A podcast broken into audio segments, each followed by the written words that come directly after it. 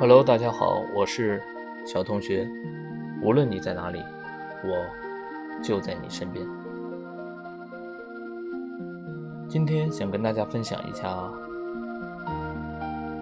中国式穷人思维：你越省，就越穷。中国人曾经很穷，墙上挂着一条咸鱼，一家人围坐着。一盘咸菜扒拉上白饭，低头吃一口，抬头看一眼鱼，就算是吃着肉了。孩子忍不住多看了一眼，父亲就要责骂他贪婪。有白米饭和咸菜，墙上还有鱼，已然十分不错了。还有更多的人只能吃野菜、草根，甚至是观音土。更有人呼唤孩子杀了吃。长期处于农耕社会，看天吃饭，不知道何时天灾人祸就会忽然降临。普罗大众既穷困，又要时刻准备着无妄之灾。勤俭节约成了生存与生活的智慧，几千年不变。如今中国人富裕了，但是幸福指数并没有同等上升。罗奶奶买了几斤香蕉，回家发现有两根有点发黑，局部有点腐烂。赶紧吃了。看到剩下的还好，舍不得吃，决定再放几天。过了两天，又发现两根开始腐烂了。罗奶奶赶紧又吃了。如此循环，几斤香蕉吃完，但一根好的都没有吃到。喜欢做这样的事情，可不只有罗奶奶。肖大妈的儿子给她买了一件几千块钱的衣服。每逢有亲友上门，他又拿出来展览一番，但是舍不得穿，只有每年大年初一的早晨穿几个小时，赶紧脱下来收好。直到有一次拿出来，却发现衣服被老鼠啃烂了。该吃的不吃，该穿的不穿，该用的不用。很多中国人依然过着紧巴巴的日子，这可不仅仅是因为还没有适应富裕的日子，这是一种习惯，一种思维。一种眼界，一种格局。我们家离小镇大概五公里，步行一个小时。父亲舍不得五块钱的车费，去镇上从来都是步行。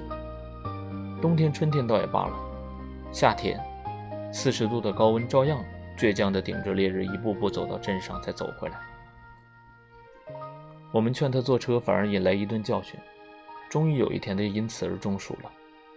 住院的医药费够两年的车费。满以为他会吸取教训，有所改变，不曾想，他因为住院花了钱而变本加厉，甚至有重物在身也不坐车。父亲还有一个习惯，有病不看医生，先是熬着，希望过几天就好了。如果熬不过去，就根据自己的理解去小药铺拿药，甚至自己根据偏方配草药。直到十分严重了，他才会答应去医院看正经医生。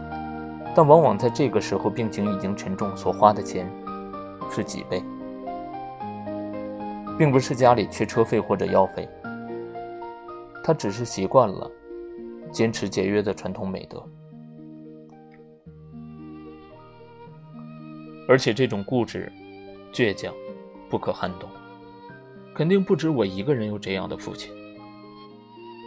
固守勤俭的人，无论做什么事情都非常注重省钱。在心理学领域上，有一种心态叫做稀缺心态，因你越觉得自己缺什么，越会在意什么，而事实往往你越在意什么，就越缺什么。山东烟台的孙大爷年轻的时候经历过一段苦日子，缺钱。在他心中已经根深蒂固，哪怕现在儿女成人，生活毫无压力，他依然觉得自己很穷困，也担心将来再次遭遇穷困。苦日子过怕了的他，一直很节俭。为了节省水费，孙大爷洗菜的时候总是草草了事，如果看着干净，甚至不洗。加上他又特别爱吃凉拌菜，经常吃没有洗干净的。孙大爷染上了病毒性肝炎，一种由进食为主要感染源的病毒肝炎，差点因此而丧命。最终住院费花了将近七万才捡回了一条命，七万够孙大爷活两辈子的水费了。稀缺心理会严重影响人的认知智慧，导致人们只看到眼前的蝇头小利、因小失大。这是一种穷人思维，却也总是和节俭的优良品质同在。因为地处三峡库区，三峡工程蓄水前期，县城需要搬迁，搬县城还需要大兴土木，需要很多建房子的砖。我们镇上正好是两条河的交汇处，沙滩堆积，是优质的建材。有头脑的人去河里挖沙，打成砖，运到县城去卖，有利可图，村民群起效仿。政府觉得这是惠民的好事，愿意支持。政府给其中的一家垫资十万元，置办打砖的机械，但是这十万要还，还有利息。有个聪明的人算了一笔账。县城的搬迁大概也就三五年的事情，需要的砖就要那么多。大家都打砖，最后一家肯定挣不了十万。于是得出结论，这是一个大坑，千万别吃亏。大家交相称赞，并庆幸有他这么个聪明人，唯独老王例外。他找政府贷了款，买了打砖的机械。十多年过去了，县城的搬迁早已经结束了，但是县城的房价一涨再涨，房子建好了一批又一批，连镇上房子也如雨后春笋，一夜之间到处都是工地。老王不仅还了政府的贷款，还扩大了砖厂的规模，机械日夜轰鸣。政府为了规范，关闭了所有的小的砖厂，全镇就只剩下老王一家了。村里身强力壮的人都去给老王打工，节俭的人往往只有一个想法：省钱。为了省钱就要算账，怕吃亏，算着算着，就容易只看到手里那点钱，而鼠目寸光了，看不到远处。省钱，反而失去了挣钱的机会。还是我父亲的故事。我们县是名副其实的老少边穷地区。国家贫困县市榜上排名，同是面朝黄土背朝天，父亲却能依靠自己的勤劳和节俭，比同村别的人有更多的积蓄，这让他颇为自得。十年前，政府大力发展原生态旅游，在各个乡镇成立旅游公司，为了筹措资金，旅游公司有部分股份归村民集体所有，号召大家入股融资。我舅舅找到我父亲，极力的鼓动他拿出那点积蓄去认购股份。父亲不为所动，还以老大哥的身份把舅舅教训了一番：“你就是从小没吃过苦，不懂得节俭，老想着投机取巧。我那点钱是一点一点攒下的，得用在该用的地方。你也别多想，还是踏踏实实种地过日子吧。老实本分，勒紧裤腰带过日子。”不做非分之想，这是父亲勤俭半辈子得出的经验。舅舅没有办法，以个人的名义借走了父亲所有的积蓄，认购了股份。十年的时间，舅舅每年都能坐收相当可观的分红。如今在县城有了车，有了房，有了产业，而父亲那点可怜的积蓄也不知道被消耗在了何处。节俭的人，总是特别懂得劳动的辛酸，所以对劳动成果尤为珍惜。他们总是把劳动所得看得紧紧的，省了又省，减了又减。但他们的小心谨慎，使得他们总是只懂得珍惜过去的，看不到未来的，只知道怎么可以尽量少把手中的钱花出去，却不知道如何投资获得更大的回报。最终影响的是选择。决策的格局，毕竟决定是最终的高度。一九九八年金融危机席卷了整个亚洲，影响全世界数年之久。中国当然也不能幸免。为了复苏经济，政府出台政策，极力拉动内需，不惜投入了四万个亿。然而，老百姓的自然消费却始终疲软不给力。很多老百姓绝对不是缺钱，而是愿意将钱存在银行，因为大家对过去的苦日子心有余悸，不得不提心吊胆，小心翼翼地把钱存起来，防范于未然。而这些存起来的钱，都是从眼前的日子里一分一分地抠出来，每一分钱上，都写着“节俭”。两个大字，节俭是我们在长期历史中形成的一种心态，这种心态一直被称为美德。但是，他现在正在抹杀一大部分中国人的幸福。没有存钱，心里不踏实。存了一万，我想存十万；存了十万，我还想存一百万。不敢吃，不敢穿，不敢用，极度缺乏安全感。然而，抓不住现在的生活快乐与幸福，该何处安放呢？有这样一个故事：美国老太太和中国老太太见面，两个人都很高兴，便攀谈了起来。美国老太太说：“真开心，住了六十年的房子，我终于把钱还完了。”中国老太太说：“我也很开心啊，存了六十年钱，买了房子。”这是一个笑话，却能说明很多问题。这代表着两种消费观念。美国老太太代表的是典型的工业社会、商业社会的消费心态，而中国老太太崇尚的是农耕文明、节俭的消费观念。时代变了，也许我们也要变了。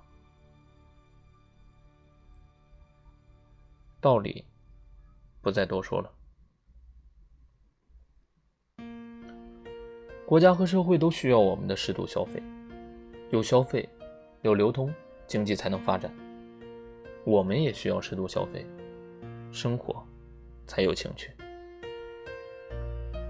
刚刚摆脱贫穷的我们很矛盾，很容易走上两个极端：一边是暴发户式的狂喜，极尽奢侈之能，毫无底线的炫富；一边是沉浸在贫困的惶恐中不能自拔，挣扎到再多。再多我也不敢花钱。我们要学会和自己能力相匹配的适度消费。能吃馒头不必刻意吃糠咽菜，能吃鱼肉不必天天白米饭咸菜。多吃新鲜水果对身体好，多穿新衣服对心情好。买得起名牌我们就尽管买，也不用炫耀；买不起也不用逞强，也不用自卑。勤俭自然是一种美德。铺张浪费绝对也是一种可耻，但是自己挣的钱自己花，也没有什么不可以。我想，量力而行，不抠抠搜搜的过日子，开开心心的过眼前的生活，就挺好。而一味的节俭坏了生活的性质，便有些不值得了。记得以前历史老师曾经跟我们说过一句话，说统治者的哲学就在于，他让普通的群众能吃上饭，却始终让你吃不饱饭，让你始终在生存的边缘挣扎，这样你就没有时间去思考其他的问题了。但是社会和时代毕竟在慢慢的进步了，如果我们真的思考不了其他的问题的话，那么我们就过好眼前的生活好了。想吃什么吃什么，想穿什么穿什么，量力而行，过好眼前的生活，让生活变得幸福而简单。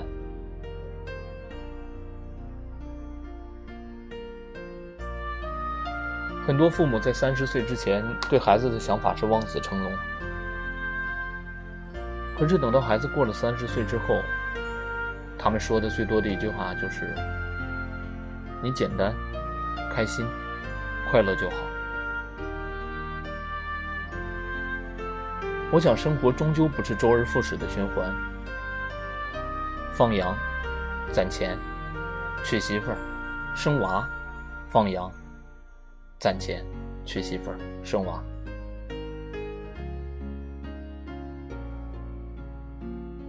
多在乎一些你的生活，生活就会多在乎一些你。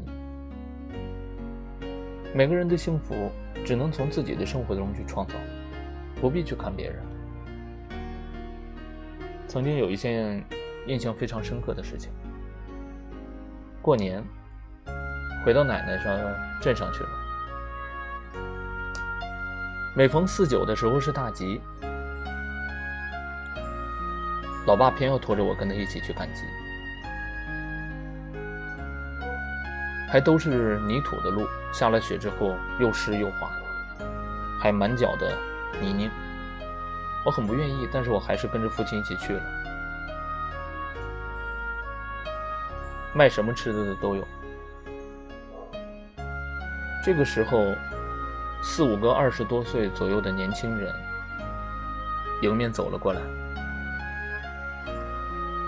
边走边讨论。其中一个年轻人说：“哎，今天花了两百多买了这么多衣服，真的特别开心。”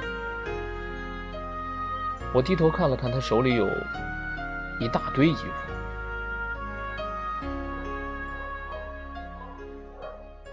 也许两百现在对于我们很多人来说，连你的一件衣服袖子都买不下来了，但是他们脸上洋溢的幸福，却是很多人都没有的。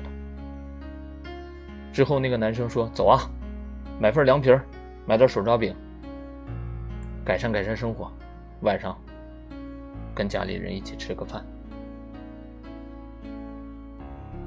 就这样，你说呢？